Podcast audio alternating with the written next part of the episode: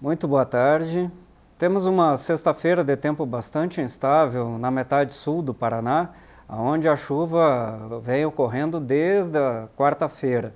Mas nessas últimas 24 horas a chuva foi mais expressiva. Na região de Guarapuava tivemos um acumulado já até este início de tarde de sexta-feira em torno de 80 milímetros. Outra região que choveu bastante foi no litoral, que tivemos precipitação entre 70 e 80 milímetros em vários pontos e continua em estado de atenção para a região, pois a chuva segue volumosa nas próximas horas na, na área litorânea.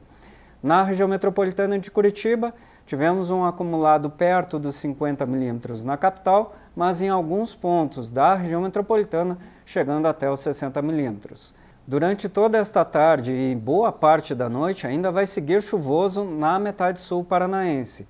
Isso porque o fluxo de ar quente e úmido em níveis médios da atmosfera segue restrito a essa região do estado, enquanto que na faixa norte o tempo segue mais aberto, com predomínio de sol e sem chance de chuva. E a tendência é que ainda siga com tempo mais instável do leste ao litoral do estado no fim de semana, não com chuvas tão fortes, mas ainda segue com previsão de chuva, pelo menos com fraca intensidade.